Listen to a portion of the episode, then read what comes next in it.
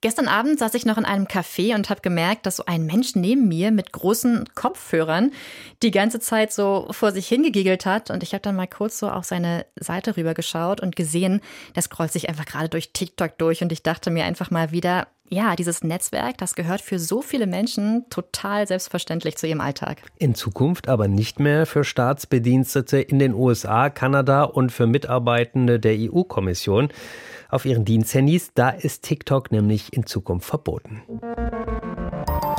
Deutschlandfunk Kultur Breitband mit Jenny Gensmer und Tim Wiese. Ja, und schön, dass Sie Ihre Medienzeit heute für uns reserviert haben. Sie könnten sie auch anders machen und stattdessen TikTok schauen. Ja, das soziale Netzwerk ist natürlich super beliebt, besonders bei jungen Leuten. Es ist allerdings auch für Mitarbeitende der EU-Kommission und des EU-Parlaments super verboten, TikTok zukünftig auf ihren Diensthandys zu installieren. Der Grund Angst vor Spionage. Ja, denn TikTok gehört einem chinesischen Tech-Konzern und angeblich kommuniziert die App immer mal wieder mit chinesischen Servern. Jetzt kommen wieder vielleicht einige um die Ecke, die da sagen, ja, ich habe aber doch sowieso nicht zu verbergen. Wir wollten das aber genauer wissen. An was für Nutzerdaten sind denn die Tech-Firmen überhaupt interessiert? Matthias Finger mit einem Überblick.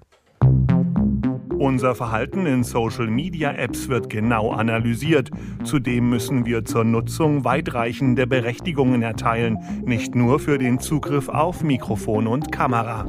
Also es geht hier vor allem um Kontaktdaten. Also sie wollen die Telefonbücher auslesen. Man klickt das normalerweise leichtfertig weg oder wird dann penetrant immer wieder daran erinnern, das doch jetzt mal nachzuholen. Was ich auch sehr invasiv finde, sind Standortdaten abgreifen. Erklärt Holger Part vom Computermagazin CT. Standortdaten sind praktisch. Einerseits, so wissen wir, wo Bilder aufgenommen wurden.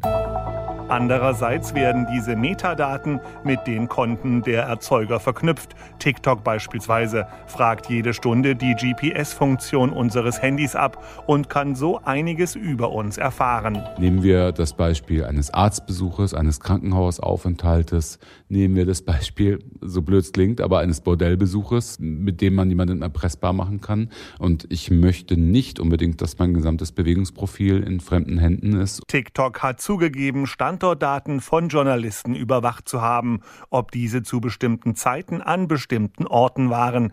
Zudem werden Kalenderdaten abgefragt, in den USA gar biometrische Daten der Nutzer. Ganz legal. Apple und Google überprüfen zwar Apps im Vorfeld, einen ausreichenden Schutz unserer Privatsphäre bedeutet das aber nicht, meint Martin Degeling von der Stiftung Neue Verantwortung. Es gibt natürlich Mindeststandards, die die Hersteller Firmen unterstützen müssen. Aber jeder, der mal in so einem App Store sich umgeschaut hat, weiß natürlich, dass da Millionen von Apps zur Verfügung stehen und die werden häufig eher automatisch überprüft. Gehandelt wird dann meist nur auf Beschwerden hin. Auch Facebook verlangt weitgehende Zugriffe auf unsere Handys und gibt Daten an Dritte weiter.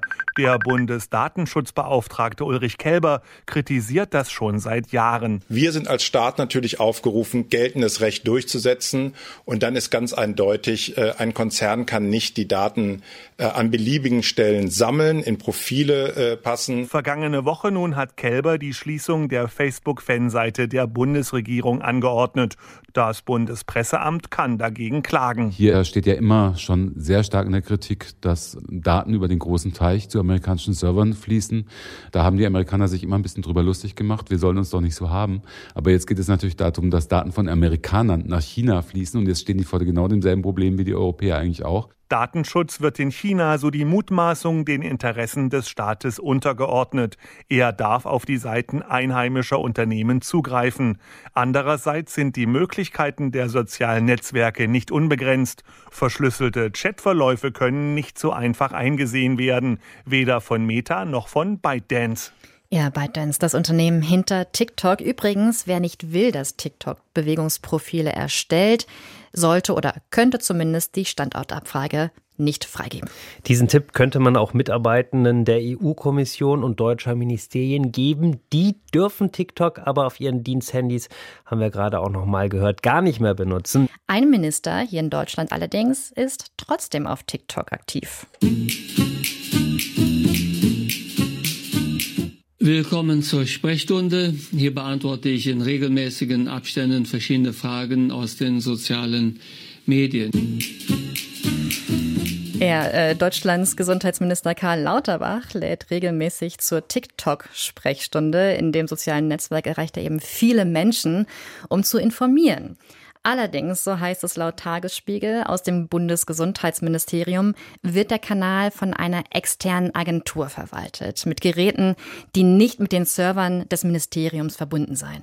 Aber warum diese ganze Aufregung überhaupt? Sind die Sicherheitsbedenken gerechtfertigt? Und wie viel Außenpolitik spielt beim TikTok-Verbot auf Diensthandys möglicherweise eine Rolle? Darüber haben wir uns mit Julian Ringhof unterhalten. Er forscht an der Schnittstelle von Technologie und Geopolitik am European Council on Foreign Relations. Und von ihm wollten wir erst einmal wissen, ob das TikTok-Verbot unter Sicherheitsaspekten Sinn macht. Ja, also grundsätzlich ist es natürlich schon nachvollziehbar.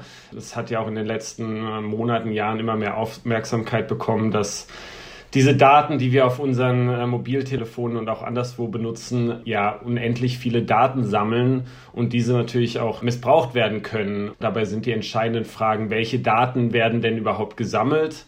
und von wem werden sie dann verarbeitet, beziehungsweise wer hat Zugang dazu. Und insofern äh, spielt es natürlich schon auch eine Rolle, ob diese Daten jetzt äh, sozusagen bei TikTok anfallen und möglicherweise in die Hände chinesischer, des chinesischen Staats gelangen können oder diese Daten bei ja, den oft amerikanischen Apps anfallen und dann vielleicht in die Hände von äh, amerikanischen Geheimdiensten fallen. Das ist beides nicht wünschenswert, aber es ist trotzdem natürlich ein Unterschied. Ja, jetzt haben Sie schon den chinesischen Staat und amerikanische Geheimdienste erwähnt. Was ist Ihr Blick darauf? Worum geht es diesen Regierungen oder der EU auch denn eigentlich? Geht es da um Datenschutz, Schutz von Bürgerinnen und Bürgern oder geht es da um Außenpolitik? Also ich würde sagen, das ist eigentlich genau das Interessante, weil sich da gerade sehr vieles vermischt. Also äh, es gibt seit langem natürlich Bedenken in der EU, äh, wie mit Daten umgegangen wird. Ähm, wir haben ja auch die Datenschutzgrundverordnung hier, die eigentlich sozusagen die Verarbeitung der Daten oder persönlicher Daten schützt. Und das ist immer dann problematisch, wenn diese Daten dann abfließen in andere Länder, die dann oft ein unterschiedliches Datenschutzniveau haben. Und da muss man ganz klar dazu sagen, dass es dieses Problem in den USA gibt, aber auch in China. Mit den USA hat man äh, da jetzt sich auf ein Abkommen geeinigt, äh, wie diese Daten besser geschützt werden können, wenn sie dorthin abfließen. Richtung China gibt es da aktuell noch eine Untersuchung von der irischen Datenschutzbehörde. So, aber der eine Punkt ist natürlich, werden Daten überhaupt geschützt, entsprechend der Gesetze, die in der EU gelten, die eben auch dann gelten, wenn diese Daten aus der EU herausfließen. Und dann, wer kann sich diese Daten anschauen? Und da muss man natürlich sagen, dass sich sozusagen die geopolitische Weltlage einfach geändert hat in den letzten Jahren. Es gibt immer mehr Spannungen, vor allem zwischen den USA und, und China, aber man sieht auch in Europa, dass äh, die EU und die Mitgliedstaaten viel vorsichtiger geworden sind, äh, was sozusagen die Technologie, Handelsbeziehungen und äh, sozusagen das sicherheitspolitische Verhältnis mit China angeht. Und in dem Licht ist auch diese Entscheidung, äh, also TikTok von den Diensthandys äh, europäischer Beamtinnen zu verbieten, zu sehen. Also es ist ja an sich keine besonders große Entscheidung. Es sind äh, 50.000 äh, Beamte und Beamtinnen, die äh, jetzt diese, diese App nicht mehr nutzen dürfen. Das würde normalerweise die große Öffentlichkeit nicht interessieren, aber das äh, geschieht halt einfach gerade in einem Licht sozusagen geopolitischer Spannungen, die äh, am Zunehmen sind. Vor allen Dingen, wenn man gerade sieht, dass zum Beispiel in Deutschland das schon lange untersagt ist, ohne dass das vorher groß ein Thema gewesen ist. Ne? Ja, genau. Es gibt ja auch in Deutschland schon länger Debatten, ob der Bundestag oder Parteien Facebook-Seiten benutzen sollten und so weiter, weil es da immer eben um diese Datenschutzproblematik geht. Jetzt ist es halt einfach so, dass Einerseits natürlich aufgrund auch des russischen Angriffskriegs gegen die Ukraine und auch die Position, die China dabei einnimmt, es immer offensichtlicher wird, dass die Welt ein bisschen im Umbruch ist oder wie der Kanzler es nennt, dass es eine Zeitenwende gibt, nämlich dass einfach sich gerade die Welt etwas neu ordnet. Und Einerseits spielt Außenpolitik einfach bei der Entscheidung an sich natürlich eine Rolle. Andererseits haben sie auch einfach eine Signalwirkung. Wie positioniert sich Europa gegenüber China und den USA? Und wenn die EU entscheidet, solche Apps von den Handys äh, sozusagen zu verbannen, dann wird es auf jeden Fall als eine außenpolitische Entscheidung betrachtet, was sie auch ist.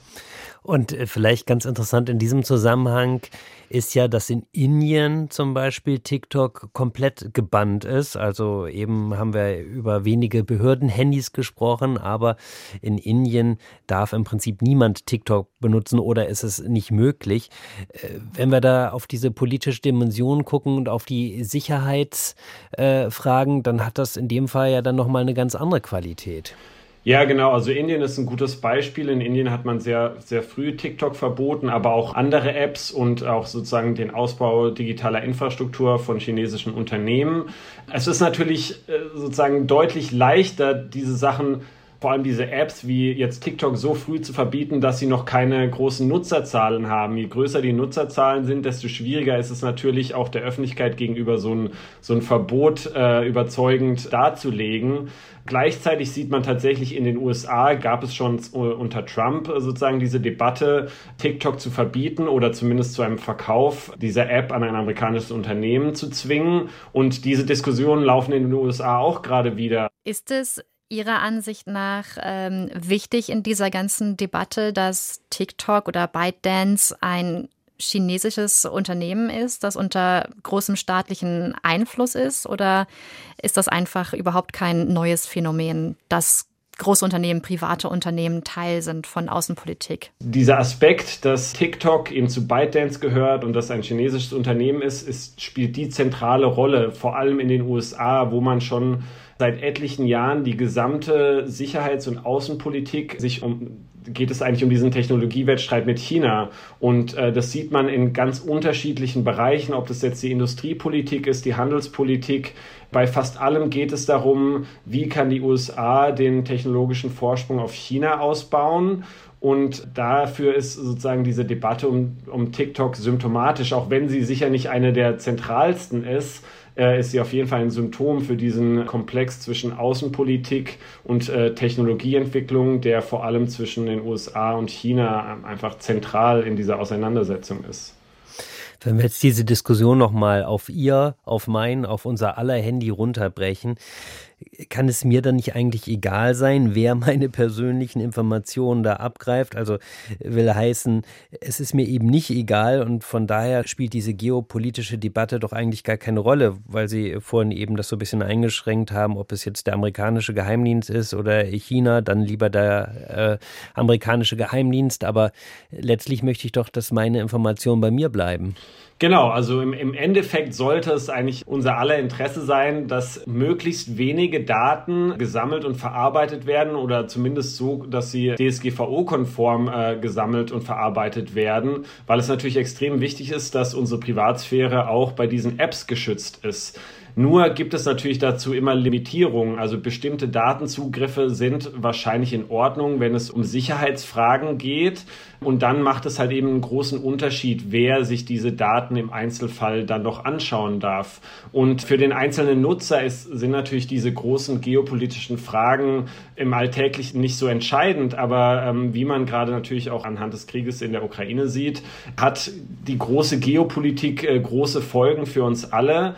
Und äh, da die Spannungen mit, äh, mit China äh, gerade am Zunehmen sind, würde das uns natürlich dann auch betreffen. Und da ist TikTok natürlich nur ein ganz kleines Rädchen, aber wie schon gesagt, diese Technologien, diese digitalen Plattformen sind einer der zentralen Orte, an dem gerade Geopolitik stattfindet. Und deswegen ist es für uns Nutzer natürlich relevant. Das sagt Julian Ringhof, Experte für Technologie und Geopolitik am European Council on Foreign Relations. Mit ihm haben wir uns über das TikTok-Verbot auf Diensthandys von verschiedenen Institutionen, wie zum Beispiel dem EU-Parlament, der EU-Kommission und in US-amerikanischen Behörden unterhalten. Wir müssen über Kindesmissbrauch sprechen, ein Problem, das extreme Ausmaße im Internet angenommen hat. Dabei geht es um Darstellung von sexualisierter Gewalt an Kindern und um das sogenannte Cyber Grooming. Damit ist die gezielte Kontaktaufnahme zu Minderjährigen über das Internet gemeint, also mit der Absicht des Missbrauchs. Ja, und um die Gewalt an Minderjährigen im Internet zu bekämpfen, gibt es einen Vorstoß der EU-Kommission. Die hat letztes Jahr einen Entwurf für eine Verordnung ausgearbeitet, die unter anderem Chatkontrollen vorsieht. Ginge es nach diesem Entwurf, dann wäre es in Zukunft möglich, auf Anordnung private Kommunikation und Fotos in der Cloud durchsuchen zu können. Am Mittwoch, da gab es nun im Digitalausschuss des Bundestages eine Sachverständigenanhörung und das Urteil der Experten und Expertinnen war eindeutig. An der Chatkontrolle hat niemand von ihnen ein gutes Haar gelassen. Das ist nicht nur erstaunlich, weil die Sachverständigen ja von den unterschiedlichen Parteien eingeladen werden, sondern weil auch der Vertreter des Kinderschutzbundes diesen, diesen Entwurf ablehnt. Mitglied des Bundesvorstands und stellvertretender Landesvorsitzender des Kinderschutzbundes ist Joachim Türk. Er hat in dieser Funktion im Digitalausschuss über das Thema gesprochen und ist jetzt bei uns in der Leitung. Hallo, Herr Türk. Einen schönen guten Tag. Was ist Ihre Hauptkritik an diesem Verordnungsentwurf der Kommission? Vielleicht sage ich vorher mal, was ich gut finde. Die der Vorschluss der EU-Kommission ist ja notwendig, weil es eine Ausnahmeregelung gibt im Moment im Kampf gegen sexualisierte Gewalt online und die muss irgendwann verlängert werden. Äh, und dass die EU-Kommission ein solches Maßnahmenpaket vorlegt, ist ein deutliches Signal an alle Staaten der EU, dass mehr getan werden muss gegen sexualisierte Gewalt an Kindern und dass vor allen Dingen im Internet viel mehr getan werden muss. Unser Unsere Kritik an dem Vorstoß bezieht sich vor allen Dingen auf die sogenannte Chat-Kontrolle. Das heißt, wenn, eine bestimmte Umstände, wenn bestimmte Umstände eintreten, darf der Staat anlasslos, also ohne Verdacht, alle Chats, alle Kommunikation, alle Mails eines Providers, sagen wir zum Beispiel WhatsApp, abhören und kontrollieren. Das lehnen wir ab. Nun geht es ja bei dieser Verordnung um den Kinderschutz und Sie sagen ja auch generell ist das sehr wichtig. Und wenn man mal so auf die Diskussionen guckt, dann ist es ja tatsächlich oft so, dass der Schutz von Kindern oft als Argument angeführt wird, um Daten im Internet auszulesen oder zu analysieren. Sehen Sie das auch als Dilemma? Ist das ein Problem für Sie? Ja, es, man hat den Eindruck, es geht immer Kinderschutz gegen Datenschutz. Ähm, das sehen wir nicht so. Wir glauben schon, dass es, um Verbrechen zu bekämpfen, notwendig sein kann, verfassungsmäßige Rechte einzuschränken. Aber der Gesetzgeber ist dabei gehalten, einen Ausgleich herzustellen. Das heißt, wenn ich äh, das Recht auf körperliche Unversehrtheit schützen will, dann muss ich den Datenschutz möglicherweise einschränken, aber ich kann ihn nicht komplett ausschalten. Und das macht die EU-Kommission. Es ist keine Ausgewogenheit. Äh, Kinder haben das Recht, genau wie wir alle, auf informationelle Selbstbestimmung, auf äh, die Vertraulichkeit der Kommunikation. Das ist eine Basis der Demokratie. Und so wie wir alle ein Recht darauf haben, äh, möchte ich, dass dieser Pfeiler der Demokratie auch für Kinder äh, bestehen bleibt und dass wir nicht in Umstände reinkommen, zum Beispiel wie in China, wo alle Kinder damit rechnen müssen, dass ihre Kommunikation abgehört wird und dass sie deswegen keine freie Meinung mehr äußern. Sie haben uns ja gerade in Ihrer ersten Antwort schon gesagt, dass Sie ähm, diesen Verordnungsentwurf auch ein deutliches Signal finden. Gibt es denn Aspekte in diesem Entwurf der EU-Kommission, die Kinder und Jugendliche tatsächlich schützen, also inhaltlich? Ja, zunächst geht es um die Frage, wie finde ich den Täter? Und ich glaube, dass fast jeder Akt sexualisierter Gewalt gegen Kinder, und es geht ja um den Gewaltakt, den wir bekämpfen wollen und nicht nur um die Frage, wie finde ich Leute, die Bilder verteilen. Aber wir glauben, dass fast jeder Akt der sexualisierten Gewalt verbunden ist mit irgendeiner Internetgeschichte und die, das Corpus Delicti ist immer das Bild oder das Video und das liegt millionenfach online. Wir sind also unbedingt darauf angewiesen, dass man Online-Dateien und da sagen wir die öffentlich zugänglichen, dass man die analysiert und scannt und mit Verfahren, die es gibt, die eine Trefferquote von fast 100 Prozent Sicherheit haben, dass man die untersucht und dann die Dateien findet und dann versucht, die Täter zu ermitteln. Welche Verantwortung sehen Sie da bei den Plattformanbietern? Die Plattformanbieter haben, sind in erster Linie gefragt beim Scannen. Das heißt, es ist wahrscheinlich deren äh, Job, die, die Dateien zu scannen es ist eh deren Job zu helfen, dass man die Täter dann dingfest macht, indem man zum Beispiel Fallen aufstellt, um die Täter dann auch zu ermitteln, die ja bis zu dem Zeitpunkt nur als IP-Adresse vorliegen. Beim Thema Cyber Grooming, also dem Anmachen von Kindern, sehen wir die Plattformen in einer viel größeren Verpflichtung noch. Sie müssen die Chats, die zum Beispiel parallel zu Spielen laufen, viel besser moderieren, als sie das heute machen. Und sie müssen Verfahren einsetzen, die ermöglichen festzustellen, ob die Person, die sich da an ein Kind ranmacht, ein Erwachsener ist. Und wir glauben, dass es äh, sogenannte Pattern-Analysen, ähm, dass die eingesetzt werden können und dass dann der Moderator oder die Moderatorin ein Warnsignal kriegt. Da ist wahrscheinlich ein Erwachsener dabei, ein Kind anzumachen und dann müssen die einschreiten. Also es gibt vielfältige Dinge, die wir den Plattformbetreibern ins Buch schreiben, ins Aufgabenbuch, zum Beispiel leicht erreichbare Hilfen, leicht erreichbare gute Ratgeber, damit Kinder sehr schnell melden können, ich fühle mich jetzt nicht mehr, nicht mehr wohl hier. Ähm, generell gefragt, äh, Herr Türk, wir sprechen ja, ähm, wenn wir über ähm, Kindesmissbrauch im Internet sprechen und wie man den bekämpfen kann, sehr viel über ganz technische Maßnahmen, also Chatkontrolle. Dann wird gesagt, ähm, Sie haben gerade Patternanalysen angesprochen, ähm, künstliche Intelligenz, Software soll eingesetzt werden, um bestimmte Inhalte zu finden. Aber ähm, führen wir hier möglicherweise auch ein bisschen eine falsche Diskussion, eine sehr technische. Worüber müssten wir denn eigentlich reden, um bessere Lösungen zu finden im Kampf gegen Kindesmissbrauch? Das ist ein großer Nachteil dessen, was die äh, EU im Moment propagiert. Es macht den Eindruck, dass es eine Technik gibt, die uns das Problem löst. Das tut es ganz bestimmt nicht. Die, die Masse der Taten in Deutschland, wir haben es jetzt bei Wermelskirchen gesehen, wo ein Babysitter äh, Kleinkinder und, und äh, im Grunde drei Monate alte Babys missbraucht hat. Ähm, die, die Masse der Taten geschieht im sozialen Nahbereich, das heißt in der Familie, im Bekanntenkreis, in der Nachbarschaft, bei, in Vereinen. Und da spielt wahrscheinlich das Cyber-Grooming als Anmache überhaupt keine Rolle. In den Nahbereich kommen wir im Moment gar nicht rein. Es wird zu, zum Teil äh, runtergespielt. Äh, das ist ein großes Dunkelfeld, das wir unbedingt erforscht sehen wollen. Äh, und da hilft, da hilft im Grunde nur Prävention. Aber Prävention ist mühsam, sie ist teuer. Wir müssen Kinder äh, informieren, wir müssen deren Eltern informieren, wir müssen Lehrerinnen und Lehrer fit machen. Das ist alles im Moment noch längst nicht passiert. Und bevor das passiert ist, sehe ich da keine Chance, wirklich die Gewalttaten zu bekämpfen. Vielleicht noch kurz zum Abschluss, weil Sie ja gerade auch die Kinderrechte betont haben, das Recht der Kinder auf Privatsphäre. Nun setzt sich ja der Kinderschutzbund auch dafür ein, dass Kinder und Jugendliche an allen Entscheidungen, Planungen und Maßnahmen, die sie betreffen, beteiligt werden. Inwiefern passiert das im Augenblick bei der politischen Debatte über die Chatkontrolle?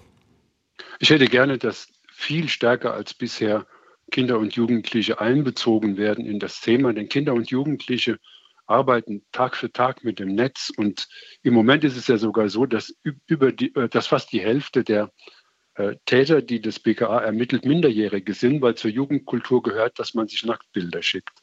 Und das Schicken von Nacktbildern erfüllt den Tatbestand von kinderpornografischem Material. Also wenn man Kinder hören würde und würde äh, sagen, was würdest du denn vorschlagen und wo fühlst du dich gut, was würdest du bei Spielen machen, glaube ich, kämen wir zu pragmatischen Lösungen. Und wenn man Kinder helfen würde, äh, ihre, ihre Peer Group aufzuklären, kämen wir auch im Bereich sozialer Nahbereich und wo die meisten Taten passieren, einen Schritt weiter. Joachim Türk vom Kinderschutzbund hat mit uns über die Chat-Kontrolle gesprochen. Für die Bekämpfung von Kindesmissbrauch im Internet gäbe es wirksame Instrumente oder Vorangehensweisen, aber die Chat-Kontrolle, sagt er, gehört nicht dazu. Herr Türk, vielen Dank für Ihre Zeit hier im Deutschlandfunk Kultur. Gerne. Ja, wann würden Sie bei der Superheldin, bei dem Superheld Ihres Vertrauens anrufen? Im Zweifelsfalle doch, wenn da irgendwas äh, Gewaltiges droht, vielleicht der Weltuntergang, die Apokalypse. Und deshalb funktioniert sowas auch sehr gut in Computerspielen, wenn man da als Spielfigur es mit dem Weltuntergang zu tun bekommt, weil man da natürlich ordentlich beschäftigt ist. Und am Ende soll natürlich dieser Weltuntergang dann auch verhindert werden. Aber was machen Heldinnen denn, wenn das Ende nicht mehr abzuwenden ist? In Season, A Letter to the Future, wird dieser Gedanke im wahrsten Sinne durchgespielt. Der Weltuntergang scheint beschlossene Sache zu sein und die Heldin des Spiels will vorher lediglich noch ein paar Geschichten festhalten, um sie an die nächste Welt weiterzugeben. Ein Brief an die Zukunft eben. Ein ganz anderer Ansatz, als man den eigentlich gewohnt ist. Funktioniert das, haben wir uns gefragt und Markus Richter, der hat es ausprobiert. In Season, A Letter to the Future, bin ich im Prinzip eine Reporterin. Ich habe ein Notiz- und Skizzenbuch, eine Kamera und einen Kassettenrekorder, mit dem ich als Teil der Spielmechanik tatsächlich Geräusche im Spiel aufnehmen kann. You're young. You, you got time. What kind of stuff are you recording? Was ich damit aufnehmen will? Geschichten und Geräusche. Geschichten von Menschen und Geräusche aus der Welt, denn beides wird bald nicht mehr da sein. In der Welt dieses Spiels gibt es nämlich die Seasons, Jahreszeiten, aber anders als bei uns in der echten Welt wechselt dann nicht das Wetter, sondern die ganze Welt scheint unterzugehen und neugeboren zu werden.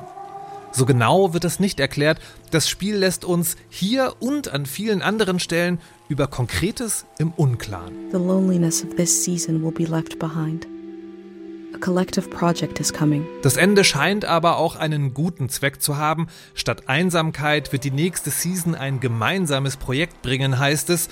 Und so viele Sorgen kann man sich sowieso nicht machen, denn hier ist alles vordergründig erst einmal vor allem sehr schön.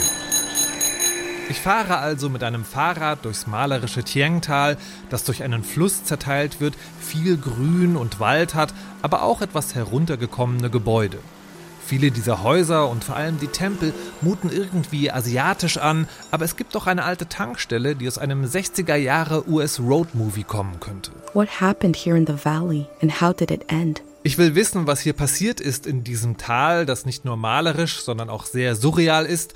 Und das zeigt sich für mich eben als erstes hier an der Tankstelle, auf der nicht nur verlassene Autos stehen, sondern auch Soldaten in einem magischen Schlaf liegen. The soldiers are from the prismatic grounds. They believe a prayer put the soldiers to sleep. Diese schlafenden Soldaten sind aus der prismatischen Ebene und sie wurden durch ein Gebet in einen ewigen Schlaf versetzt.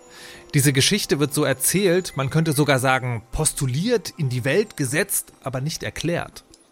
Ich werde nie erfahren, was genau die prismatische Ebene ist oder warum es den Krieg gab. Ich werde nur erfahren, dass diese Soldaten ein schreckliches Schicksal erwartet. Denn der Schlaf ist unendlich und deswegen werden sie ertrinken, weil das Tal, dieses malerische Tal, durch das ich radle, das wunderschön, aber auch eben surreal ist, morgen geflutet wird.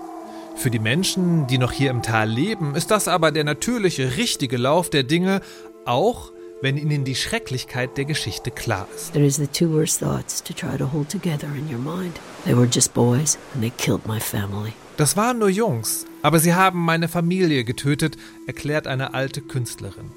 Auch ich habe die beiden Seiten gesehen. In einer früheren Szene konnte man die Briefe lesen, die die Jungs an ihre Familien nach Hause geschickt haben. Aber ich finde eben auch überall im Tal Spuren, die der Krieg, den diese Soldaten geführt haben, hinterlassen hat. The war was its own season, but the trauma of it echoed on into this season haunting it. Die Geschichten, die hier erzählt werden, erinnern mich an deutsche Familiengeschichte, auch an meine. Meine Großelterngeneration, die direkt vom Krieg betroffen war, meine Elterngeneration, die oft eine schwierige Beziehung zu ihren vom Krieg traumatisierten Eltern hatte, und dann meine Generation, deren Konflikte mit den Eltern man letztlich als Echos dieser Kriegstraumata sehen kann.